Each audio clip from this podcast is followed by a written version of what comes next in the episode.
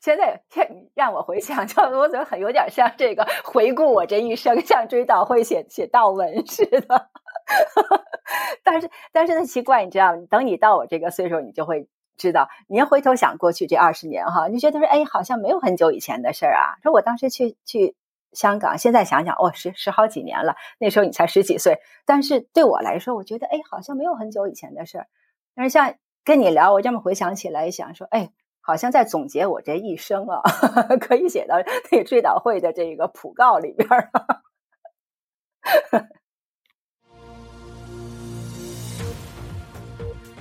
那 BBC 当时的那个 team 真的是特别厉害，就是说我打过交道的人里边哈，还真的是有那些很有见地的，呃，很职业的外国记者。呃，当然了，我也因为后来 freelance 嘛，我也打。跟跟我打交道的人呢，也有那些真的是对中国一窍不通的，然后就是临时抱佛脚，看看几眼啊，Wikipedia，然后就做 live 的那种。然后另外一种呢，我是觉得有些那个记者呢，他们就觉得说，哎，那时候有一阵子嘛，那个中国是很这个呃热门的。地方，所以大家就想说，我去了呢，能够挖一个 scoop，我就可以借这机会呢出名，获个奖啊什么的，对我自己的 career 是一个是一个促进。现在说回到我当时合作的呢，确实是有，真的是很了解中国，看了很多书，然后又讲中文，就接触了很多中国人的。然后他做的报道呢，并不是说说他不 critical，其实做的很 critical，但是那个时候呢，也确实是呃很。很公正的，那时候我那时，而且那时候我们跟外交部的关系其实一直都是，就我那个期间奥运会啊，二零零八年奥运会期之前，整个环境就宽松，然后我们跟这个呃外交部的那个关系呢，也比现在融洽多了。现在你看外交部跟那个呃北京的驻外记者之间的关系，好像就很。很紧张哈，什么什么，一会儿记者走了，一会儿不给签证啊什么的。我们那时候顶多最最坏最坏的被被外交部召见来，就说说你们怎么可以这样这样，教教训我们一下。但是但是那个呃 underlying 的那种理解是在那儿的，是存在的，因为。因为当时这个外交部他们的那个，我觉得他们的工作方式跟现在也不一样。现在所谓的“战狼外交”，不知道啊，那时候绝对是没有这种态度的。那而我就就记得那时候我们去外交部例，就是每周例行的新闻发布会。其实有时候，我记得那时候是秦刚，他现在在美国做大使哈。那时候其实有的时候是一是一种调侃式的那种 对话，就不是就互相。嗯，他要做他的工作，记者要问记记者的问题，有时候有点那种 subtle humor 在里头。那不像现在，你看那外交会一个个虎视眈眈的，你你你看我不顺眼，我看你不顺眼的那种。所以那时候我们的那个 team 确实是很厉害的。然后我们的记摄影师呢，他是呃日籍美国人，但是他的中文说的跟北京。人的那个中文说的没啥两样，你要不看，你要光听他说话，听听他说话，你你以为他是北京人呢？加上我，我们三个这个做一个 team，那时候真的是做了几个挺值得骄傲的故事。那时候觉得真的是值得做新闻的。呃，后来奥运会一来呢，因为 BBC 它是又是广播又是。这个电电视后来又有 online，那你在北京一个 bureau，我就能想象到伦敦会有一大堆人没事儿有事儿没事儿就来找你，就来烦你，对不对？就说哎，我们要去北京啊，然后我们要做一个这样的故事，做做 radio，我们要做一个那样的故事，做 online。因为北京就这么俩半人，他不找你找谁？我就想烦烦也烦死了哈，因为因为当时我们三个人的时候，就你就可以集中是做你的一条一条的故事。那这样我一想，他这么乱七八糟的人都来了，我就不能专心做我们要做的了。然后也正是在那个时候呢，英国的 Channel Four News 他们要来北京建点儿，然后呢，他们就来挖墙脚。然后因为我们当时。呃，BBC 做的那个节目呢获奖，然后我的这个同事去领奖的时候呢，他呢就把我们所有的人的名字，就我就我们三四个人的名字就全都念出去，然后他自己跟我说，他说，哼，我就不应该把名字都读出去，让他们 Channel Four 当时就就做了那个记录，就把你们名字都写下来，他们来就来挖你们来了。Anyway，他们找我呢，那我一想说，那那 Channel Four 它是一个每天晚上一个小时的新闻节目，那他。如果做一条关于中国的，那不是两两分半钟而已，他会做长一点，就是说还比可以可以比较有深度的，而且他也没有别的乱七八糟的呃栏目，他就是这一条这一个那个新闻节目，所以我想说，哎，那我就可以去跟他做专心做比较深度的、比较呃有意义的报道，然后我，而且当时我们 BBC 的同事也那个。四散各个地方了，记者去了莫斯科，然后那个 cameraman 也去做别的什么，我忘了啊。Any，我想说，反正我自己的这团队也不在了，也也也，我我这边本来也要跟一个新的团队打交道，那我还不如就换到 Channel Four 跟那边的新的团队去打交道，这样就就换过去。那如果你问我说，为我为什么奥运会之后去香港的话，哈，这里边有各个原因。第一是 Channel Four 奥运会之后，他们就把那个办公室给取消掉了。他们记者，他们记者是叫 International Editor，他是全球各个地方的，他都他都负责。那他他又不是 China Expert，他又不是 China Correspondent，他不可能在中国一直待下去。其实当从当时我从 BBC 去 Channel Four 的时候呢。BBC 就提醒过我，他说：“你去，你可想好了啊？说 Lindsay 去了，就就这两年，他走了以后，他们就可能把这个这个局就撤掉了。说你你你真愿意去啊？当时就像我跟你讲，我想的就是说我自己的 team 和我自己做的故事，我才没有那么长远的什么 career 计划呢。我才没有想说，如果我不走，我在 BBC，我下一步应该怎么样？怎么样可以一点一点往前走，一点一点往上升？”就没想，就完全都是想我当时可以做什么。另外呢，因为以前做过 freelance，我想说，BBC 呃 Channel Four 走了，我继续 freelance 好了。就当时因为还是有就比较自信嘛，而且加上说一再强调当时 可选择的人不多，因此我有这个自信。所以呢，我说走就走呗。然后呢？但是当时呢，Channel Four 可能也觉得有点这个不忍心哈，说我们呢辛辛苦苦给他干了那么这两年吧，然后他们就忽然就关了，也觉得不忍心。那他们当时在曼谷有一个什么 office，就说你你去曼谷吧。其实当时我从心里讲呢，我是知道这个曼谷只不过是一个跳板，我就知道不可能在曼谷长待，所以呢，我说。太好了，欣然接受。我说我去曼谷，呃，一方面呢是我个人，我我自己，我当时在国内做新闻做久了呢，也有点有点疲了，就觉得说该做的都都做过了，没有啥新的可做了。然后呢，呃，去曼谷可以，那曼谷可以 cover 整个 Southeast 呃东南亚。我说这样我可以去有有新的这个新的题目可以去看。呃，第二第二个原因呢？呃，我那那期间呢，呃，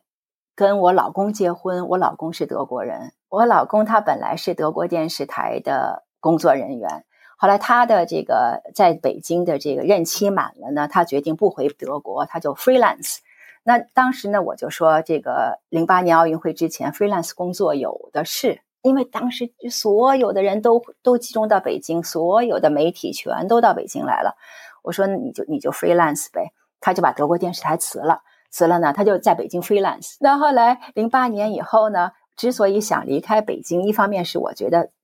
可做的题材不多了，另外一方面他也确实是在北京待的有点儿待够了。因为你你知道做新闻哈，尤其是外国人扛个摄像机到处跑那种，physically 辛苦不说吧，呃，你终究是有这种各种各样的障碍，对不对？嗯，他又不讲中文，所以呢，时间长了呢，他就觉得说这也不是长久之计。那我想说，哎，太好了，咱们一起去曼谷。结果去了曼谷呢，呃，大概不到一年，那 Channel Four 说我们曼谷的办公室呢要 scale down，就要缩减，practically 他们就把我 fire 掉了。当时说实话，我是觉得挺挺这个气愤的。我说：“哎，你给我派到曼谷来，我来了连一年，就说我连这个北还没找着呢，你就把我 fire 掉了。那我我现在该怎么办呢？”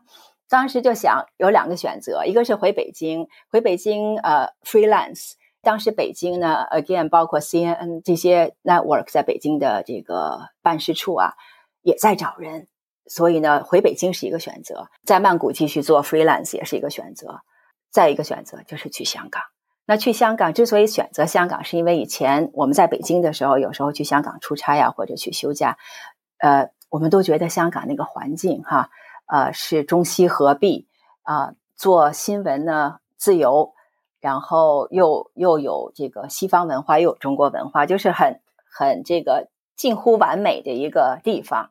当然了，你要去香港啊，你要想说香港房租那么贵，你在那儿怎么生活，对不对？嗯，那当时就想自信呗，就说 free freelance 总能找着活儿干，所以我们两个就从曼谷搬到香港的。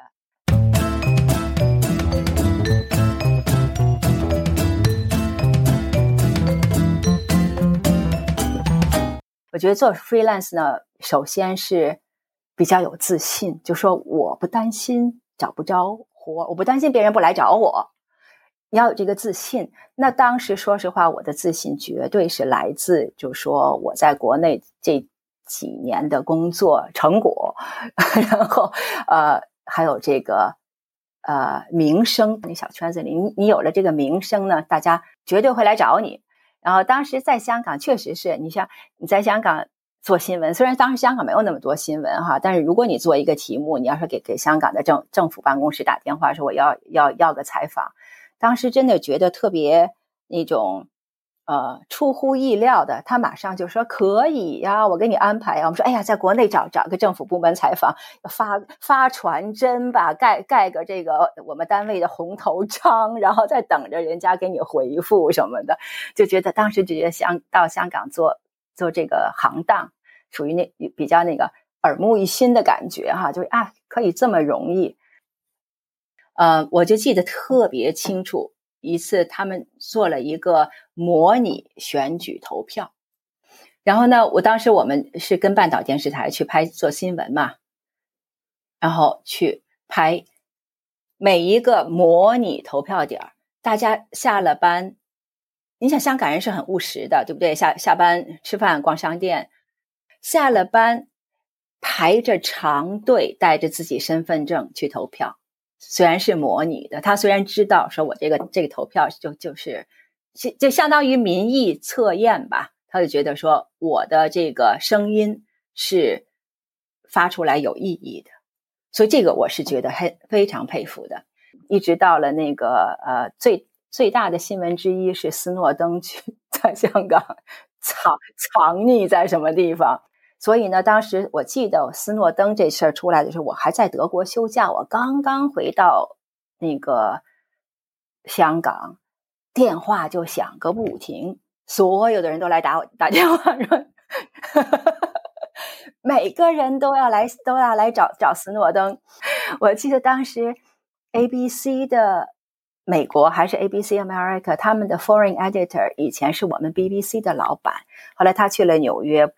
就去给给给 ABC 做，他们就派了好几个 crew 到了香港，然后他们 crew 给我打电话的时候，我记得有一个他们的那个记者就跟我说说，哎，我们老板说那我们来之前就说说你们去香港一定要去找 Bessie，说如果有任何人能找到斯诺登，那肯定是 Bessie。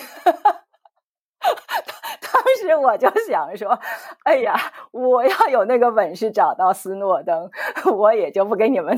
做这个什么 fixer 了。”Anyway，我们也没找到斯诺登。后来我们还真做了关于斯诺登的纪录片，是好像是丹麦电视台和德国电视台合拍的。那绝对是当时我我帮他们做的，呃，起码是香港那部分。这样呢，就去香港做 freelance 呢，也没觉得说。那么困难，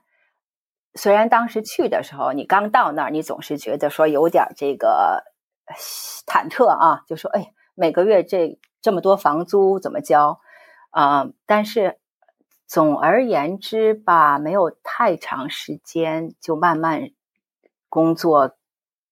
就走上正轨了。开始的时候是是 freelance。间隔比较长，到后来呢，基本上就间隔很短。那到我们离开香港之前，做了两个那个 corporate documentary 的时候，基本上都是全职在做这一这一个项目，因为他们两个那两个 documentary 是很长的，他们又有足够的 budget，然后他们又又又不赶时间，他就说你慢慢做，然后他们看了说这要改，那 OK。慢慢改，所以呢，做了好长时间，做做这两个 documentary，做的确实确实是挺觉得挺值得做的，就说挺值得在上面花花时间的，做出来你看你拿到那个看那个产品，你觉得说哎，不是那种瞎混的。二零一七年，年近退休的 Bessie 决定和老公一起离开香港，回到德国定居。